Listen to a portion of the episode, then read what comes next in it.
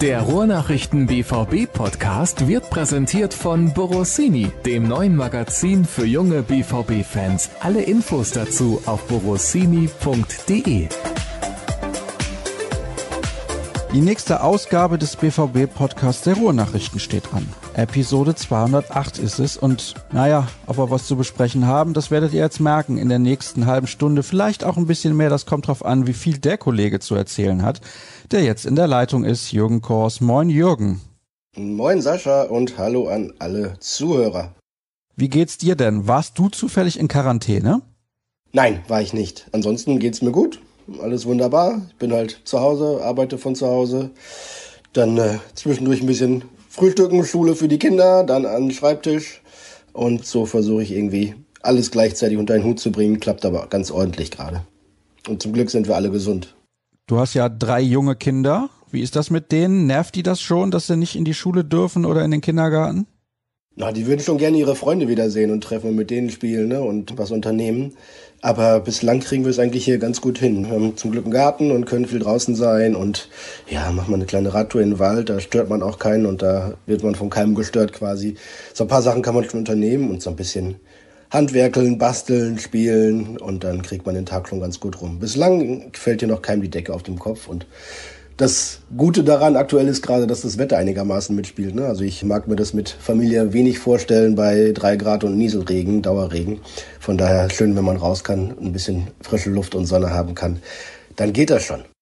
Da habt ihr ja einigermaßen Glück gehabt mit einem Garten bei den Kindern und das Wetter spielt auch mit, wie du gerade schon gesagt hast, aber es nervt schon massiv und natürlich nervt auch die Meldung der deutschen Fußballliga, dass bis 30. April nicht gespielt wird. Darüber sprechen wir heute. Wir haben ein paar Hörerfragen eingesammelt, aber ich merke, liebe Hörer, ihr seid nicht mit Begeisterung dabei, wie ihr das sonst seid. Das ist aber ganz normal, nehme ich mal schwer an, denn aktuell wird halt noch nicht gespielt, aber ich habe es angekündigt, es wird auch in den nächsten Wochen einen BVB-Podcast der Ruhrnachrichten geben geben. Wir werden der Reihe nach die Kollegen durchgehen. Die erzählen dann auch ein bisschen von persönlichen Erlebnissen, die sie gehabt haben in Verbindung mit Borussia Dortmund. Und ich glaube, das wird einigermaßen interessant und spannend. Und Jürgen hat heute seine Borussia Dortmund 11 der 90er Jahre zusammengestellt. Hat mir im Vorfeld gesagt, doch, das ist ja einfach, dann nehme ich einfach die 97er Mannschaft. Aber ich glaube, ganz so einfach ist es dann doch nicht. Da musste man die eine oder andere harte Entscheidung treffen. Darüber sprechen wir auf jeden Fall heute auch noch. Und wir gehen auch auf die aktuellen Themen ein, denn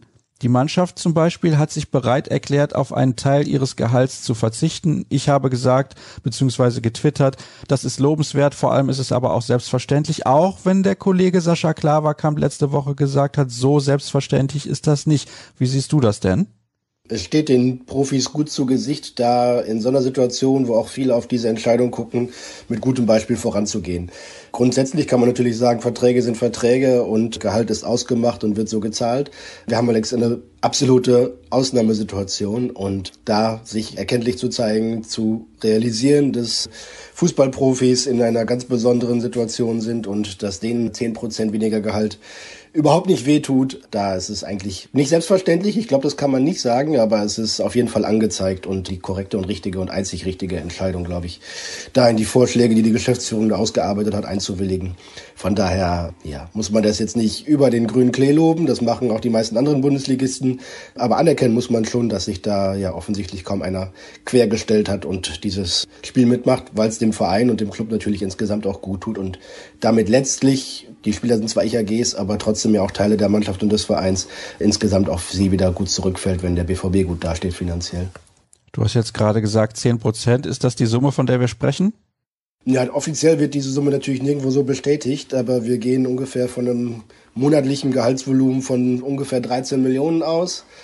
Wenn du da jetzt 10% runterrechnest, bist du bei 1,3 Millionen. Wenn du überlegst, dass März bis Dezember wahrscheinlich womöglich Spiele unter Ausschluss der Öffentlichkeit, also Geisterspiele nur stattfinden können. Dann hast du einen Zeitraum von acht, neun Monaten, wo du eine Summe von eineinhalb Millionen ungefähr einsparst, wenn man die Geschäftsführung etc. noch damit dazu zählt. Und dann kommt man auf diese zweistellige Millionensumme, die der BVB an Einsparpotenzial da selber angezeigt hat.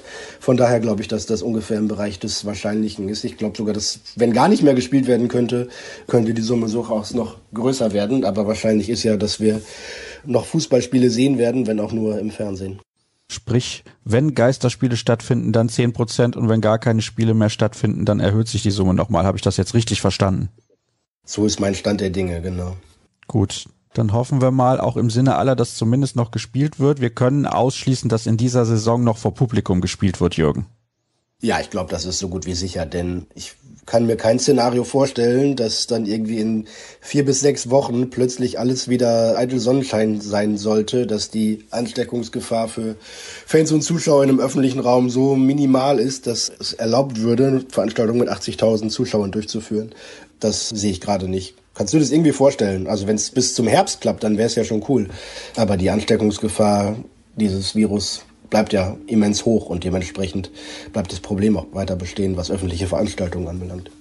Ich kann es mir auf gar keinen Fall vorstellen. Ich glaube, dass alles, was mit Sport zu tun hat, was diese Saison angeht, abgesagt wird, bis auf Fußball, weil der Fußball, also der Profifußball, es sich ja. eben erlauben kann auch da, ja, sag ich mal, vor leeren Rängen zu spielen. Das ist nicht schön, das finden wir alle nicht gut. Ich wage übrigens mal eine Prognose. Es wird sogar so kommen, dass die DFL das versucht, ein bisschen auszunutzen und fast jeden Tag zu spielen. Was hältst du von dieser These? Ja, das kann schon sein, ne, damit sie eben die Spieltage so ordentlich auffächert noch. Das macht er dann bis auf die, ja, es sind noch ein paar Mannschaften im Europapokal, ne? Da muss man natürlich sehen, dass man es irgendwie koordiniert und terminiert bekommt. Aber ja, es kann schon gut sein. Und ich habe das, das Geisterspiel von Gladbach gegen Köln gesehen, weil das vor dem Geisterspiel von Dortmund in Paris war. Aber ehrlich gesagt, das zu gucken hat da schon wenig Spaß gemacht. Das ist dann ohne Fans im Stadion ein ziemlich belangloses Gekicke. Das ist dann irgendwie von der Atmosphäre her so wie, weiß ich nicht, sonntags um 13.15 Uhr Kreisliga B, die zweite Mannschaft. Das lockt einfach nicht, auch am Fernsehen nicht zu gucken. Aber das Geld regiert und drückt. Und wenn es eben möglich ist, die TV-Millionen noch zu bekommen, dann ist die DFL als Interessenvertretung aller 36 Profiklubs da natürlich genötigt und gefordert, das auch irgendwie durchzupeitschen. Ich habe da selber, glaube ich, dann wenig Freude dran. Und was wäre das Ergebnis? Dann wird der BVB deutscher Meister und macht einen Geisterkorso um den Borsigplatz. Also, nee, irgendwie, wenn es nicht geht und wenn Fußball ohne Fans nur funktioniert, dann ist es für mich nicht richtig, fühlt sich nicht gut an macht auch weniger Spaß. Aber natürlich sehe ich die Zwänge und die Notwendigkeit da, das irgendwie noch durchzuziehen. Aber Vorfreude kommt da bei mir nicht auf. Also von Vorfreude kann auch bei mir definitiv keine Rede sein. Das Schöne wäre halt, wenn man wieder arbeiten gehen könnte. Aber auch da ist es ja so, sie werden nicht eine unendliche Anzahl an Journalisten ins Stadion lassen. Und dementsprechend, ja, kann man sich nicht wirklich drauf freuen. Kannst du denn das Drama, so nenne ich es jetzt mal, was Christian Seifert da so ein bisschen skizziert hat, nachvollziehen, dass eigentlich gespielt werden muss, weil sonst zu viele Vereine pleite gehen werden? Denn ich kann mir nicht vorstellen, dass das vom Staat aufgefangen wird. Also sollte es auch nicht meiner Meinung nach im Profisport. Also im Profisport, wo so viel Kohle unterwegs ist. Ich spreche jetzt nicht von, sagen wir mal, Volleyball, Basketball, Handball, Eishockey, wo deutlich weniger Geld unterwegs ist, wo auch sehr viel mehr Vereine von der Pleite bedroht sind, weil Seifert hat das so dargestellt, als würde die halbe Liga pleite gehen, wenn jetzt nicht noch vor leeren Rängen gespielt wird. Ja, ich habe dazu ein langes Gespräch mit einem Finanzexperten geführt. Der Anfang der Woche wird auch aktuell auf ruhrnachrichten.de erscheinen und der sagt, dass halt Fußball, also ab, ab unten Bundesliga, zweite Liga auch, und ab da drunter sowieso gehörige Probleme bekommen wird. Alle anderen, in Anführungsstrichen, Randsportarten, die du genannt hast, wie Basketball, Handball, Eishockey, Volleyball etc., werden massive Probleme bekommen. Denn alle Mannschaften, alle Vereine, bei denen Zuschauereinnahmen einen relevanten großen Teil des Budgets ausmachen, stehen natürlich jetzt vor dem Nichts und die können sie auch nicht einfach so kompensieren. Was die Spitze anbelangt im deutschen Fußball, da sind natürlich die ersten 10, 12, 14, 15 Mannschaften breiter aufgestellt. Bei BVB zum Beispiel macht das Ticketing irgendwie kaum 10 Prozent des Jahresumsatzes aus. Also das ist zwar ärgerlich, wenn das wegbricht, aber das ist alles andere als substanziell oder existenziell gefährdend. Das sieht dann bei anderen Mannschaften schon anders aus. Ne? Und da wird es natürlich Engpässe geben. Da wird die Frage nach Liquidität gestellt werden müssen bei dem einen oder anderen und die Frage, wie hoch die Verbindlichkeiten bislang schon sind und ob es überhaupt noch frisches Geld gibt. Und dann kommt als nächstes hinzu, dass aufgrund der aktuellen Situation ja zu erwarten ist, dass im Sommer der Transfermarkt nicht wie in den vergangenen Jahren funktionieren wird, sondern eher gedämpft und die Summen sich vielleicht ein bisschen relativieren und viele Transfers auch einfach ausbleiben müssen. Und dann gibt's halt schon für Schätze, die man im eigenen Kader zu haben glaubte, nicht mehr das Geld, das man sonst hätte erlösen können.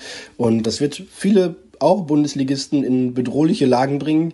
Wenn nicht gespielt würde, dann wäre ich, glaube ich, bei Seifert, dann würde es da auch dem einen oder anderen Club an den Kragen gehen. Auf jeden Fall. Denn man sieht ja oder man weiß ja, wie viele Verbindlichkeiten in etwa die Vereine haben. Man weiß, wie gering bei vielen das Eigenkapital leider nur ist, so dass da kaum eine Chance besteht, wirklich auch noch mal zur Bank zu gehen, weil man nicht die Sicherheiten bieten kann und dann kommt es halt schon zu sowas wie Social Funding und wir kaufen virtuelle Bratwürste und virtuelles Bier am Stadion, damit der Verein irgendwie ein bisschen Kohle zusammenbekommt. Also die existenzielle Gefährdung ist in der Bundesliga nicht so weitgreifend, aber alles, was so ab zweiter Liga und vor allem darunter im Fußball rumkrebst, wird massive Probleme bekommen. Da werden wir eine ordentliche Bereinigung sehen der Szene.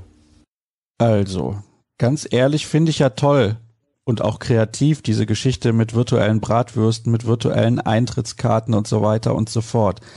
Aber haben es nicht andere Läden oder Geschäfte oder der Einzelhandel generell deutlich nötiger? Der Bäcker um die Ecke, der pleite geht oder der Buchladen oder das Sportfachgeschäft oder weiß der Geier was. Also ich finde, liebe Leute, bei aller Liebe zu eurem Fußballverein, unterstützt doch bitte die, die euch das tägliche Leben möglich machen und nicht den Fußballverein, weil der Fußball wird irgendwie überleben, dann werden die Spieler in Zukunft halt 30, 40 Prozent weniger verdienen. Sie haben immer noch einen coolen Job und immer noch einen privilegierten Job. Ich weiß nicht, Jürgen, ob du mir da zustimmen kannst. Ist natürlich eine relativ klare Meinung, die ich da habe, aber irgendwie, ja, weiß ich nicht. Wir leben ja beide auch davon. So ist es nicht. Und Christian Seifert hat auch gesagt, es hängen circa 56.000 Jobs daran. Muss man auch immer bedenken. Das ist verdammt viel.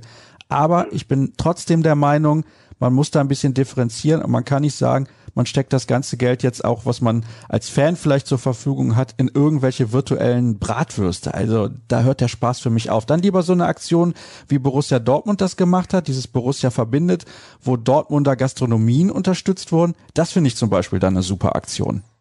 Ja, ich glaube auch, das ist nicht zwingend das Erste, woran man denken muss, dass man da einen hochpreisigen Sektor wie den, wie den Profisport auch noch unterstützen muss. Da gibt's tatsächlich notwendigere und dringendere und, und auch naheliegendere Geschäfte, Unternehmungen, irgendwie, die große Schwierigkeiten bekommen werden und entsprechend auch Unterstützung brauchen. Da wird natürlich aber auch der Staat dann eingreifen. Das muss er, glaube ich, im, im Profisport, im, im, im Fußball, im Spitzenbereich nicht. Auf anderen Ebenen müssen natürlich die Verbände irgendwie sehen, dass sie Solidarfonds organisieren und sich gegenseitig irgendwie unterstützen und da die Möglichkeit haben, und die Möglichkeit bieten, dass es für die Clubs irgendwie weitergeht, die man ja auch braucht. Man will ja auch Traditionsvereine jetzt nicht alle, alle davon sterben sehen und dann kommen irgendwelche anderen hoch, denen es gerade besser geht.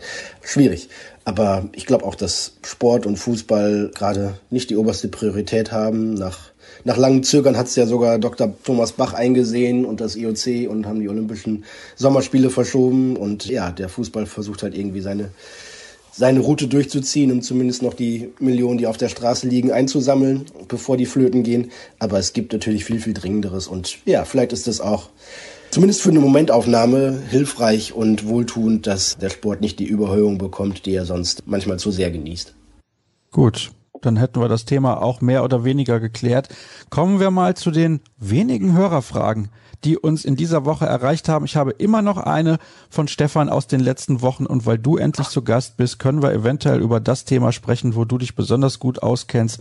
Das sind nämlich die Finanzen. Könntet ihr mal eine Einschätzung Nee, stimmt gar nicht. Das ist eine falsche Frage. Ach, um Gottes Willen, da habe ich mich vertan. Macht aber auch nichts, kein Problem, Jürgen. Es war eine Frage aus den letzten Wochen zu den Finanzen und einer Übersicht dazu, wie es da aktuell bei Borussia Dortmund aussieht. Da hat Sascha Klaverkamp letzte Woche schon gesagt, ja, ist natürlich schwierig. Der BVB kann da keine genaue Prognose abgeben jetzt in der Corona-Krise. Wie sieht's aus? Ja, da ist natürlich noch viel im Ungefähren, ne? Und selbst die angedachten Geisterspiele müssen dann auch erstmal irgendwie durchgezogen werden. Aber man kann natürlich ungefähr, ungefähr planen, was in Szenario 1, 2 oder 3 geschehen wird. Szenario 1 ist Geisterspiele bis zum Saisonende, dann hast du Mindereinnahmen von ungefähr 15 Millionen Euro für fünf Heimspiele wegen Ticketing, Catering, Merchandising, das dann ausfällt. Sprich, der BVB wird nicht einen kleinen Gewinn machen in irgendwie ähm, achtstelliger Millionenhöhe, sondern dann vielleicht eher so in Richtung Null oder ein knappes Minus machen für das Geschäftsjahr 2019-20. Wenn das dann so weitergeht, Dann geht's natürlich in der kommenden Saison auch mit Geisterspielen weiter. Dann werden die Einnahmeausfälle nochmal auch auf das nächste Geschäftsjahr aus, sich auswirken und dann vielleicht auch dieses nächste Geschäftsjahr dann irgendwie nicht mit einem kleinen Plus, sondern vielleicht eher mit einem geringen Minus beenden. Das kann sein, aber da fällt der BVB, finde ich, immer noch relativ weich, weil er anders als viele andere Clubs eben wirtschaftlich super solide, bärenstark dasteht, weil er neben den TV-Vermarktungen und den Spieltagseinnahmen auch eben noch andere hochrangige und hochpreisige Quellen hat, wo er sein Geld herbezieht und da deutlich besser aus dieser Krise und gestärkt sogar hervorgehen wird, weil es eben andere mehr trifft. Also alle kriegen den Kopf gewaschen, den Haircut, so sagt es der Finanzexperte, den kriegen sie alle, aber der BVB kann da deutlich besser mit umgehen, weil er eben breiter aufgestellt ist, solider aufgestellt ist, weil er viel Eigenkapital hat, weil er keine Verschuldung hat, keine Nettoverschuldung. Und dementsprechend wird es eine, eine Bereinigung geben, auch in der Fläche, glaube ich, auch im internationalen Bereich. Denn, was weiß ich, wenn man sich anschaut, wie sehr die englischen Vereine auf ihre Megamilliarden angewiesen sind, die sie aus der TV-Vermarktung bekommen, dann möchte ich mal sehen, nicht unbedingt in der Spitze, aber in der Breite, was das in der Premier League auslöst. Spanien hat jetzt auf unabsehbare Zeit abgesagt. Das wird da auch viele, viele treffen und dementsprechend glaube ich, dass der Borussia Dortmund im Vergleich in Deutschland und vor allem auch international durch diese Krise vielleicht im Endeffekt, das hört sich fies an, aber es ist so, tatsächlich belohnt wird dafür, dass er in den vergangenen Jahren wirtschaftlich sehr, sehr gute Arbeit gemacht hat. Und dann, wenn es so eine Bereinigung gibt, nach dieser Krise, wann auch immer sie endet und wie auch immer sie endet, dann besser dasteht als viele andere. Dazu passt auch eine Frage von Stefan abseits von Borussia Dortmund. Wisst ihr, wie die finanzielle Lage der Ligen im restlichen Europa aussieht? Ja, in Spanien natürlich definitiv nicht gut. Das hast du gerade schon ein bisschen angedeutet. Ich glaube, England profitiert immer noch dadurch, dass sie so gut dotierte TV-Verträge haben. Allerdings, wenn nicht gespielt wird, weiß ich nicht, ob da auch die Kohle nicht so fließt, wie das in Deutschland beispielsweise der Fall ist, dass die letzte Tranche nicht ausgezahlt wird und so weiter. Da kann ich mir auch vorstellen, dass es da Probleme gibt. In Italien wird es schwierig. Die haben noch viel viel mehr Spiele nicht absolviert. Das kommt auch noch mit dazu. Und ja, ich weiß nicht, also so Ligen wie Griechenland oder auf dem Balkan, Baltikum, Osteuropa, die werden natürlich viel größere Probleme haben. Ja, so ist es. Die Engländer kriegen natürlich massive Probleme, da wenn die ganzen in Anführungsstrichen Mittelklasse-Clubs, die ja trotzdem irgendwie Möglichkeiten haben, wie in Deutschland die Spitze, da diese TV-Milliarden nicht mehr sehen, dann wird's da richtig eng und ziemlich schnell sogar. Spanien, wie gesagt, hat ja die Liga ausgesetzt auf unbestimmte Zeit. Das wird sicherlich auch gravierende Folgen haben für viele, viele Clubs. Italien ist noch schlimmer dran, kann ich dir nur zustimmen, weil da gar nicht absehbar ist, wie es weitergeht, zudem ja auch die finanzielle Situation in der Serie A bei vielen Clubs auch nicht so rosig war. In Frankreich ist es ähnlich, die haben ein massives Gefälle von oben nach unten in der Liga Bundesliga, so dass die Bundesliga für das, was man ihnen sie manchmal belächelt hat, ne, dass die alle so solide sind, so wirtschaftlich profunde arbeiten und das Risiko manchmal sehr scheuen, aber in solchen Krisensituationen macht sich das natürlich doppelt bezahlt, wenn man da seine Hausaufgaben sinnvoll gemacht hat. Die Spitze, glaube ich, oder die Top-Clubs, die auch teilweise querfinanziert sind in Europa, werden da irgendwie durchkommen. In der Mittelklasse wird es dann schon schwieriger und in der finanziellen Unterklasse wird es dann richtig schwierig, glaube ich auch. Es wird dann eine deutliche Bereinigung geben und ja, je nachdem, wie das, es ist halt eine Marktwirtschaft, ne? Und es ist purer Kapitalismus und wenn dann irgendwelche kleineren Vereine dringend auf Geld angewiesen sind, dann werden sie halt auch mal irgendwann Spieler verscherbeln müssen oder gleich in die Insolvenz gehen. Und die Clubs, die einigermaßen mit mit sauberer Weste da rauskommen und mit einem ordentlich weitergefüllten Portemonnaie können natürlich dann auch entsprechend diese Situation für sich ausnutzen. Also eine, eine, eine kommunistische Solidargemeinschaft sehe ich da nicht, auch nicht in der G14 und auch nicht bei den europäischen Clubs und den Ligen untereinander. Das greift, glaube ich, frühestens da, wo Verbände dann irgendwie ab dritter Liga und abwärts sowas wie einen Fonds einrichten können, wo man irgendwie versucht, den notleidenden Clubs zumindest die über Wasser zu halten, bis sie sich vielleicht wieder freischwimmen. Aber international, glaube ich, ja, stehen viele Ligen und viele Clubs schlechter da als die in der Bundesliga. Das glaube ich auch, dass das so ist. Dann ist die Frage, weil du das gerade so ein bisschen schon angedeutet hast, glaubst du, dass Borussia Dortmund tatsächlich massiv davon profitieren wird und sportlich vielleicht sogar eine Kategorie nach oben klettert? Ja, Kategorie nach oben klettert, würde ich so nicht unterschreiben, aber dass sie davon im Endeffekt profitieren oder dass sie zumindest stärker aus dieser Krise rauskommen als viele andere, das würde ich direkt unterschreiben. Denn ja, was sehen wir? Wir haben einen Einnahmeverlust von vielleicht 15 Millionen Euro für dieses Geschäftsjahr, so dass kein kleines Plus, sondern ein kleines Minus in der Abrechnung steht. Dazu allerdings verzichten die Spieler vielleicht auf so viel Gehalt, dass das schon fast wieder gedeckt ist, zumindest für dieses Geschäftsjahr. Sprich, der BVB geht da jetzt nicht mit einem Plus raus, aber mit, mit so wenig Minus oder so wenig Umsatzverlust, wie man sich fast nur wünschen kann. Ne? Und dann ist natürlich die Situation, die Gehaltskosten, die die höchsten Fixkosten sind, zu drücken, natürlich das Ideale, was man machen kann. Wenn es weiter international weitergeht für den BVB, dann glaube ich, wird diese finanzielle Delle diesen Club so wenig treffen wie, wie wenige andere. Ja. Und also profitieren hört sich in diesem Zusammenhang, finde ich, schwierig an. Aber ich glaube, dass die Situation im Wettbewerb für Borussia Dortmund nach der Corona-Krise besser ist im Vergleich mit den anderen Großclubs in Europa, als sie jetzt ist. Ja. Das passiert dann halt, wenn man gut mit seinem Geld umgeht. Klar, es ist sehr, sehr blöd, dass wir in der aktuellen Situation stecken, gar keine Frage. Und wir hätten es lieber, wenn es anders wäre. Und dazu passt auch die nächste Frage. Ein bisschen, finde ich zumindest. Wird Jaden Sancho nun auch in der nächsten Saison für den BVB spielen? Glaubt er, er kann sich gut damit arrangieren? Ja, das ist so eine Frage, die man stellen muss, denn die Vereine die ihn gerne kaufen würden, haben jetzt definitiv weniger Geld zur Verfügung. Das ist Fakt. Und die Frage ist, wird Borussia Dortmund ihn für weniger Geld verkaufen wollen? Ja, ist eine spannende Frage. Haben wir auch schon ein bisschen aufgeschrieben, ein bisschen analysiert. Die Schlange von Clubs aus England, die bereit sind, weit über 100 Millionen Euro zu bieten, ist, glaube ich, nicht angewachsen, sondern hat sich eher verkleinert. Die Range, also die, die Preisstaffelung dürfte, wenn es normalen Gesetzmäßigkeiten irgendwie folgt, auch sinken. Sprich, es wird eher so Richtung 100 Millionen vielleicht gehen und nicht bis zu 150 oder sonst was, was da schon spekuliert und fabuliert wurde. Und das bringt Borussia Dortmund in die Situation, sagen zu können, ja, dann halt jetzt nicht dieses Jahr, ne? Dann warten wir halt noch ein Jahr, eine Saison. Denn der Junge wird nicht schlechter, der wird auch nicht billiger, der hilft uns sportlich nochmal weiter und das Geld kriegen wir auch im nächsten Jahr. Die Überlegung ist natürlich da und je, je niedriger der Preis wird, desto größer die Chance, dass Jaden in Dortmund bleibt. Ich glaube, ganz persönlich, soweit ich ihn kenne und so wie er mir das gesagt hat, hat er da überhaupt gar keine Schwierigkeiten mit, weil er sagt, ich liebe es in Dortmund, ich bin total glücklich hier, das macht mir Riesenspaß. Und natürlich, er ist ja total erfolgreich, hat da eine Mannschaft, mit der er sich wohlfühlt, Kameraden, mit denen er sich wohlfühlt. Und dem geht's ja einfach gut in Dortmund. Warum? Er hat jetzt ja keine große Not, dass er hier unzufrieden wäre, sportlich nicht vorankäme oder hier am Hungertuch nagen müsste. Denn er kriegt ja auch in Dortmund schon ein ordentliches Gehalt. Nicht das, was in der Premier League gezahlt werden würde, aber immer noch sehr ordentlich. Von daher gibt's jetzt irgendwie keine, keine große Not für ihn. Und und kann auch mit 21 noch nach England wechseln und kommt dann auch noch nirgendwo zu spät. Also gesetzt den Fall, er bricht sich nicht irgendwie beide Beine, beide Kreuzbänder und wird irgendwie Sportinvalide, aber da will man natürlich überhaupt nicht dran denken. Ansonsten kann er natürlich auch 2021 auch immer noch in die Premier League wechseln, wenn er das möchte. Und er würde sich damit, wenn das die Frage war, gut arrangieren können, glaube ich, denn er hat schon öfter kluge Entscheidungen getroffen. Damals zu Manchester City zu gehen in der Jugend war clever, weil er natürlich die besten Ausbildungsmöglichkeiten in England da gesehen hat. Und als er gesehen hat, dass es da nicht weitergeht, hat er auch die mutige und kluge Entscheidung getroffen, es in Dortmund zu versuchen. Und ist dafür bislang immer belohnt worden und ist da, glaube ich, schlau genug, clever genug, in seinen Entscheidungen gut genug beraten, dass er da, ja, sich auch mit einem weiteren Jahr in Dortmund arrangieren könnte.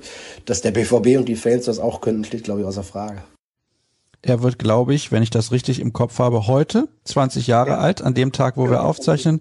Herzlichen Glückwunsch dazu. Bedeutet, er könnte ja auch erst 2025 nach England gehen. Wäre ja auch kein Problem. ja, aber ich glaube, aktuell steht keine Vertragsverlängerung an. der hat er erst vor anderthalb Jahren einen neuen Vertrag bekommen. Und dementsprechend, glaube ich, wird er so zeitnah keinen neuen unterschreiben in Dortmund. Was? Der BVB möchte nicht mit ihm verlängern, sagst du? Ja, das würden sie grundsätzlich gerne tun, aber sie können ja jetzt auch nicht bei jedem Spieler jedes Jahr einmal nachbessern oder einen neuen Vertrag hinlegen. Ja, ich glaube, da gibt's gerade keine Grundlage für. Ja, das glaube ich auch, auch wenn der BVB sehr gerne hätte, dass er noch ein bisschen länger in Dortmund bleibt. Habt ihr eine Info, wo die Spieler sich zurzeit alle aufhalten? Sind sie alle in Dortmund und Umgebung? Würde René gerne wissen.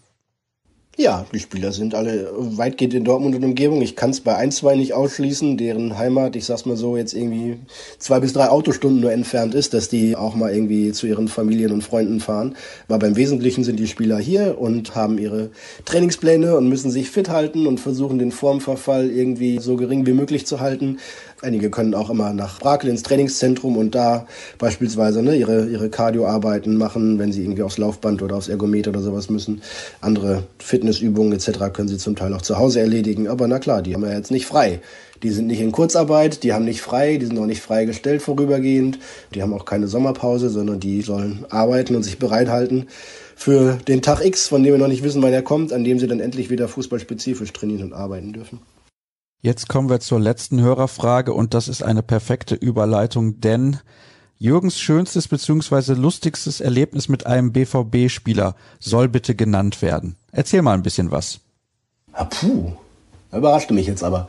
Jetzt soll ich ein bisschen aus dem Nähkästchen plaudern? Sehr gerne. Äh, ja, aber ja, darf ja auch nicht immer alles erzählen. Deswegen müssen wir mal gucken. Ähm, was erzähle ich denn da? Was erzähle ich denn da? Kann ja vielleicht mit einem ehemaligen Spieler sein. ja, vielleicht jetzt echt das.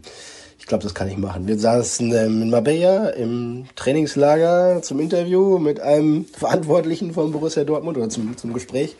Und das war irgendwie nach dem Mittagessen und dann kamen nach und nach die Spieler vom Essen und gingen auf ihre Zimmer oder in die Sonne oder zum Café oder wohin auch sonst. Und irgendwann auch Trainer Lucien Favre und der ging dann da durch den Garten, das ist so eine Terrasse mit so Rasenfläche und so Blick Richtung Meer runter, ganz hübsch und schön da. Und dann lief Lucien Favre von links nach rechts und verschwand in einem Gang und kam wieder raus und ging wieder zurück. Ja, hallo Trainer, ja, ja, hallo Trainer, ja, ist klar, ja, ja. Und dann kam er aber eine Minute später schon wieder zurück und ging wieder in die andere Richtung. und dann sagte der Verantwortliche von Borussia Dortmund, Trainer, alles klar bei dir? Was suchst du denn? Wo musst du denn hin? Was ist denn los? Und dann sagte Lucien Favre sinngemäß, ach, ich will so viele Sachen machen und jetzt kann ich mich nicht entscheiden, was ich zuerst mache. Mache ich erst das, mache ich erst das? Ich muss jetzt einfach eins machen, sonst laufe ich hier noch in einer Stunde hin und her, weil es gibt so viel zu tun. und dann gab es großes Gelächter und dann der sagte Verantwortliche, sagte, ja, so ist es, so ist das Arbeiten mit Lucien Favre. Der Mann hat so viele Ideen und so viel im Kopf und will immer so viel machen, aber der musste sich auch zwischendurch einfach mal entscheiden, was jetzt als nächstes dran ist. Und dann, ja, rannte der eher wie so ein aufgescheuchtes Huhn da quer durchs Hotel und wollte gucken, was dann als nächstes dran ist. Das ist vielleicht so ein kleiner Schmankerl. Also, das war Jürgens Erlebnis rund um Borussia Dortmund mit ein bisschen Schabernack im Hinterkopf. Und jetzt kommen wir zu dem, wo du dich ja darauf vorbereiten konntest. Nämlich deine Elf der 90er Jahre von Borussia Dortmund. Zunächst mal, für welche taktische Formation hast du dich entschieden? Das wird hier aber auch hier umgesetzt wie eine wissenschaftliche Arbeit, merke ich, was? Ich habe mich entschieden für ein 3-4-3-System. Alte Schule mit Libero und zwei Manndeckern. Ja, wie das damals ja mehr oder weniger Standard war. Sicher. Sicher. Ich glaube, im Tor gibt's wenig unterschiedliche Meinungen, da muss Stefan Kloß stehen. Also du hast dich gegen Teddy de Beer entschieden, ja. Aber das war ja natürlich auch Anfang der 90er, wo Teddy de Beer schon von Stefan Kloß abgelöst wurde. Deswegen absolut nachvollziehbar. Wer bildet denn deine Abwehrreihe? Jürgen Kohler, Matthias Sammer und Julio Cesar. Auch da gibt's wenig zu diskutieren. Bislang sind wir uns da sehr, sehr einig. Jetzt wird's aber spannend im Mittelfeld, denn wenn man mal überlegt, du hast ja nur vier Positionen zur Verfügung. Es haben so viele gute Mittelfeldspieler in den 90ern für Borussia Dortmund gespielt. Jetzt bin ich gespannt. Fangen wir mal auf der rechten Außenbahn an, dann gehen wir rüber nach links und dann ins Zentrum. Ja, da war es tatsächlich auch, fand ich, am schwierigsten, weil natürlich hat man Spieler, die man persönlich sehr gerne hat spielen sehen, aber nicht unterbringen kann, weil sie dann entsprechend nicht so wichtig waren oder nicht so lange da waren oder sonst was. Also schon spannend. Rechte Bahn, Stefan Reuter. Also immer noch einer der Rekordborussen und auch wenn er jetzt seit langem im Augsburg tätig ist, da wird's ein bisschen manchmal vergessen, aber was der für den BVB geleistet hat, was der auch mannschaftsintern geleistet hat und sportlich sowieso, dem müsste man in Dortmund eigentlich auch ein kleines Denkmal hinstellen. Stefan Reuter über rechts. Ja, und dann links da gibt's, glaube ich, eine relativ enge Entscheidung, würde ich jetzt mal behaupten. Ja, musste ich auch hin und her diskutieren. Aber ich habe mich gegen Jörg Heinrich entschieden und für Michael Schulz. Weil der natürlich in den frühen 90ern so einen Kultfaktor hatte. Er war nie der beste Fußballer und er ist als Typ natürlich auch ein bisschen skurril. Aber ja, diese Schulz-Rufe auf der Tribüne, das hat schon was Besonderes. Und damit's wie angekündigt nicht nur 97er in der Mannschaft sind, habe ich mich für Michael Schulz auf der linken Bahn entschieden. Oh, das ist interessant. Ich hätte jetzt, wenn du gesagt hast, ich habe mich gegen Jörg Heinrich entschieden, mit Knut Reinhardt gerechnet. Netter Kerl, guter Mann, aber ich habe mich für den Kultfaktor von Schulz entschieden. Alles klar, da habe ich letztens übrigens einen lustigen Tweet gesehen, habe ich nochmal retweetet, wo Michael Schulz an Ristus Deutschkopf vorbeitritt, beziehungsweise grätscht und der hebt ab mit einem Meter Platz dazwischen und bekommt natürlich den Elfmeter. So kann es gehen. So, wir gehen weiter ins Zentrum ja. und auch da hattest du die Qual der Wahl. Ja, tatsächlich. Also war aus meiner eigenen Fußballer-Vergangenheit würde ich immer irgendwie eigentlich die Sechser und Abräumer da irgendwie sehen und hätte dann irgendwie so Paul Lambert oder Steffen Freund auf dem Zettel, habe ich aber rausgestrichen, denn natürlich der wichtigste Mann im zentralen Mittelfeld in den 90ern war Michael Zorg. Punkt. Ja, weiter geht's. Ja, davor im offensiveren Bereich kann eigentlich nur Andreas Möller spielen. Also das ist ja da muss man ja auch gar nicht diskutieren, glaube ich. Den kann man mögen, den kann man schätzen, den kann man lieben, den muss man aber auch nicht zwingend in allen Ehren halten oder als Fußballer glorifizieren. Aber was der in der Mitte der 90er geleistet hat für Borussia Dortmund, das haben wenige andere geschafft. Von daher ist Andreas Möller für mich indiskutabel, also für mich nicht zu diskutieren, so rum nicht indiskutabel gesetzt in dieser Mannschaft. Okay, Michael Zorg und Andreas Möller bilden dein zentrales Mittelfeld. Eine Alternative wäre wahrscheinlich von der Qualität her auf jeden Fall Paulo Sosa gewesen, aber der hat nur sehr kurz für Borussia Dortmund gespielt. Genau, das war ein so ein Fall, wo ich eben gedacht hatte, ja, cool, eigentlich, ne, großartiger Kicker, auch erfolgreich gewesen, aber hat halt nicht so viel Eindruck auf Dauer hinterlassen. Ne? Natürlich war der ein deutlich besserer Fußballer als viele andere, die jetzt in meiner Mannschaft auftauchen. Aber der Einfluss, die Wirkung, die, die Nachhaltigkeit war wahrscheinlich bei ihm dann nicht so groß.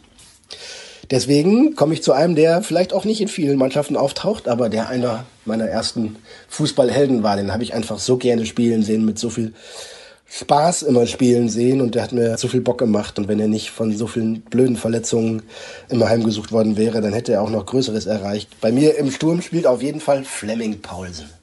Ah, sehr interessant. Fleming Paulsen tatsächlich ein Spieler, den sehr viele Fans von Borussia Dortmund unfassbar schätzen ich habe den geliebt Anfang der 90er. Das war mein absoluter Held, weil der einfach ja so viel verkörpert hat. Spaß am Fußball, konnte gut zocken, hat sich immer überall reingeworfen, dem konnte man niemals irgendwie einen Vorwurf machen. Der war immer da, immer bereit alles zu geben und einfach ein ja, ein Fußballer, wie ich ihn liebe. Noch dazu einer, ja, wo hm, der weil er so über die Flügel gekommen ist, die ich immer eigentlich geliebt habe, diese Jungs, die, die von außen was machen, wie das ja eigentlich bis heute ist. Damals war das noch nicht so entscheidend, dass man die besten Leute vorne rechts und vorne links irgendwie stellt. Aber ja, ich fand das super. Ich habe den geliebt. Ich habe den so gerne spielen sehen und fand den großartig. Und ich habe so bei Interviews mit Spielern und Ex-Spielern oder sowas selten noch mal irgendwie so ein freudiges Erlebnis. Aber bevor Thomas Delaney gekommen ist, habe ich noch mal mit Fleming telefoniert und es war, war ein großer Spaß und ich hatte Freude an dem Gespräch. Und ja, er ist nach wie vor ein guter Typ, einer, der auch in Dortmund ja wunderbar angekommen ist, nicht nur aufgrund seiner fußballerischen Qualitäten, sondern weil er einfach auch als Persönlichkeit, als Charakter hier wunderbar hergepasst hat. Von daher, ja, Fleming Paulsen, den will ich haben in meiner Mannschaft. Absolut nachvollziehbar und ich behaupte mal, er spielt zusammen mit Stefan Chapuisat. Ja, aber ganz, ganz sicher. Ach, Schappi, auch großartig. Ne? Also ich glaube, das war das Beste, was ich über den KfC Uerdingen sagen kann, ist Stefan Chapuisat. Und einer der ja, findigsten, trickreichsten, abgezocktesten Stürmer, die es damals gab. Und viele konnten ihn da, glaube ich, auch bis heute nicht übertreffen. Ja, toll. Und dazu noch irgendwie so eine unfassbare Quote. Noch so ein charmanter, bescheidener, zurückhaltender Typ dazu. Großartig. Und wenn der irgendwie in Strafraumnähe oder im Strafraum angespielt wurde, dann wusstest du, jetzt klappt's gleich, jetzt knackt's. Und naja, der hat halt Tore in Serie geschossen und da können alle anderen, die dann noch irgendwie erfolgreich waren, wie ein Heiko Herrlich zum Beispiel oder so, nicht, nicht mithalten, was Stefan Schlappesay in den 90ern für Borussia Dortmund bewegt hat, haben ebenfalls wenig andere geschafft. Von daher gehört er auch in diese Top 11. So, und jetzt frage ich mich für die fußballerische Ausgewogenheit, müsste ja dann noch Lars Ricken spielen oder hast du dich für den Topsturm mit Kalle Riedle entschieden? Nee, ich habe mich gegen Kalle Riedle entschieden und auch gegen Heiko Herrlich, wie gesagt, und habe mich für Lars Ricken entschieden, weil der mit dem, was er bedeutet hat, was er ausgestrahlt hat, was er als Beleg, als Beispiel für Borussia Dortmund in den 90ern ausgemacht hat, einfach fand ich noch aussagekräftiger, noch ausschlaggebender war. Kalle Riedle, na klar, der hat seine Tore gemacht, aber das war halt dann trotz seiner bis heute bestehenden Verbindung zum BVB einer, der dann irgendwie fertig dazugekommen ist und der dann abgeliefert hat. Aber Lars Ricken als, als Dortmunder Jung gehört für mich da unbedingt rein und der ist ja nun auch jetzt mit seinen gut 40 da so lange dabei und so lange noch dem BVB treu. Der hat einfach eine Ausnahmestellung und auch wenn er sportlich bestimmt hinter Kalle Riedle anstehen müsste, ist er in seiner Bedeutung für Borussia Dortmund und in der, in der Aussage, die hinter seinen Leistungen stand, hinter seinen Toren stand, glaube ich, noch, noch wichtiger und noch bedeutsamer für den Club. Zumindest finde ich das. Absolut. Und er leitet ja mittlerweile das Nachwuchsleistungszentrum und er war ja auch schon bei uns im Podcast zu Gast. Kann ich gerne nochmal empfehlen, die Sendung, weil die auch einigermaßen zeitlos ist. Das müsste schon so zwei, zweieinhalb Jahre zurückliegen, denn wir sind ja bereits im vierten Jahr des BVB-Podcasts der Ruhrnachrichten. Und ich habe es eben angedeutet, vielleicht auch angedroht. In den nächsten Wochen werde ich weiter mit Kollegen über solche Themen sprechen, wie gerade mit Jürgen über Lieblingsmannschaften, über Erlebnisse mit Borussia Dortmund. Und ich glaube, da kommen noch ein paar nette Gespräche zustande. Herzlichen Dank, Jürgen. Bleib gesund. Ja. Euch als Hörer wünsche ich das natürlich auch, dass ihr gesund bleibt. Das ist ja ganz klar. Und wenn ihr zwischendurch Informationen sucht rund um Borussia Dortmund, findet ihr sie bei ruhrnachrichten.de oder bei Twitter unter rnbvb. Jürgen findet ihr dort unter Jürgen Kors. Ich tummle mich dort rum unter Start. Ärgere gerne dort auch mal ein wenig die Blauen. Das muss auch mal sein in diesen Tagen. Und ansonsten hören wir uns dann in gut einer Woche wieder. Sag's nochmal, bleibt gesund und bis demnächst. Tschüss.